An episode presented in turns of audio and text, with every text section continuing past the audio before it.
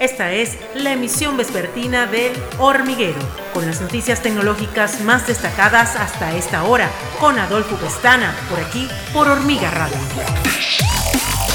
Hola, bienvenidos a la emisión vespertina de El Hormiguero. Yo soy Adolfo Pestana y de inmediato estas son las informaciones tecnológicas más importantes hasta esta hora. Twitter ha anunciado a sus inversores las próximas características que probará en su red social, que incluyen communities organizadas según intereses y space para comunicarse a través de la voz, pero entre las que destacan especialmente la nueva función de Super Follows, unas suscripciones de pago que por 4.99 dólares al mes permiten que los usuarios accedan a tweets exclusivos. La plataforma de microblogging ha mostrado a sus inversores en el marco del evento Analyst Day 2021, celebrado este jueves, cómo será el modelo de negocio de la empresa en los próximos años, entre los que se incluyen varias nuevas funciones que por el momento no han especificado cuándo llegarán. Entre las características más destacadas, Twitter ha confirmado las suscripciones de pago a su plataforma, como ya había adelantado recientemente Bloomberg. Google, actualmente en desarrollo de su plataforma para televisores inteligentes Google TV, que contará con un modo básico con el que precisamente permitirá que los usuarios desactiven las funciones inteligentes.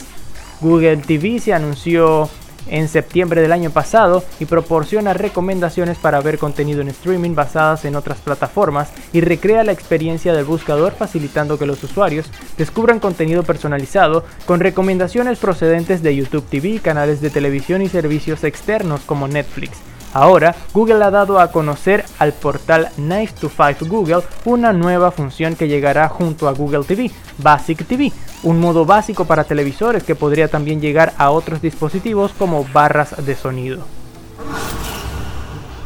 La creciente presencia en Nueva York de las principales empresas tecnológicas como Amazon, Facebook y Google de Alphabet han dado a los propietarios y corredores la esperanza de que una vez que se haya conquistado el coronavirus, la demanda de espacio para oficinas volverá rápidamente a niveles prepandémicos. Pero la popularidad de trabajar desde casa y el éxodo de personas de las costosas ciudades costeras probablemente afectarán la demanda y cambiarán los requisitos del espacio de trabajo, dejando los edificios de oficinas que no se ajustan menos valiosos.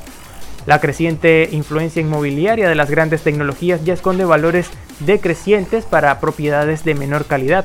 Los precios de los espacios de trabajo de primer nivel en las ciudades de entrada a Estados Unidos se han mantenido o incluso han aumentado durante la pandemia en un vuelo hacia la calidad, pero los volúmenes de arrendamiento y la cantidad de edificios vendidos se han desplomado y las valoraciones en el extremo inferior cayeron según muestran los datos.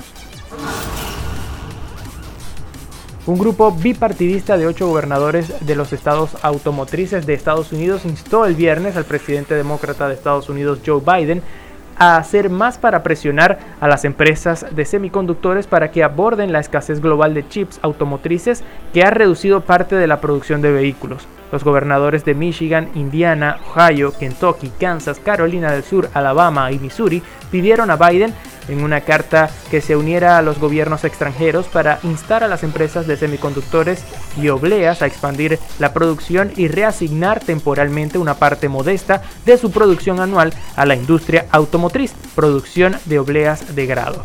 La gobernadora de Michigan, Gretchen Whitmer, una demócrata que lideró el esfuerzo para lograr que otros gobernadores firmaran, dijo que estaba instando a Biden a hacer todo lo que esté en su poder y no dejar piedras sin mover para proteger los trabajos de los automóviles en toda la cadena de suministro en riesgo debido a esta escasez. ATT anunció planes para convertir sus diversos negocios de video, DirecTV, ATT TV y Uverse en una nueva compañía que controlará conjuntamente con TPG Capital. El acuerdo prevé que ATT mantendrá una participación del 70% en la empresa y TPG obtendrá los otros 30%. La transacción para separar el negocio de video de ATT en Estados Unidos en New DirecTV implica un valor empresarial para la nueva empresa de 16.25 mil millones de dólares. ATT pagó un total de 67 mil millones de dólares para comprar DirecTV.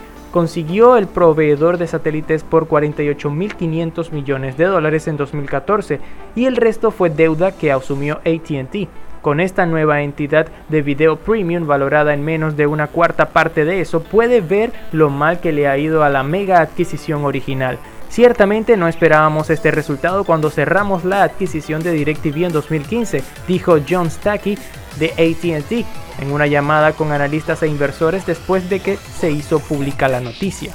Se espera que el acuerdo para esta nueva compañía, que será dirigida por el jefe de video de ATT en Estados Unidos, Bill Morrow, se cierre en la segunda mitad de 2021. ATT obtendrá 7.8 mil millones de dólares como parte del pacto.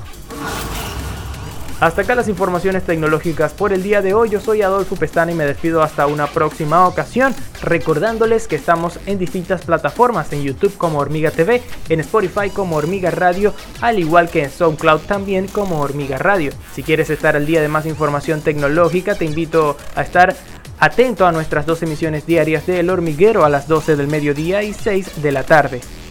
Que pasen un feliz fin de semana. Hasta la próxima.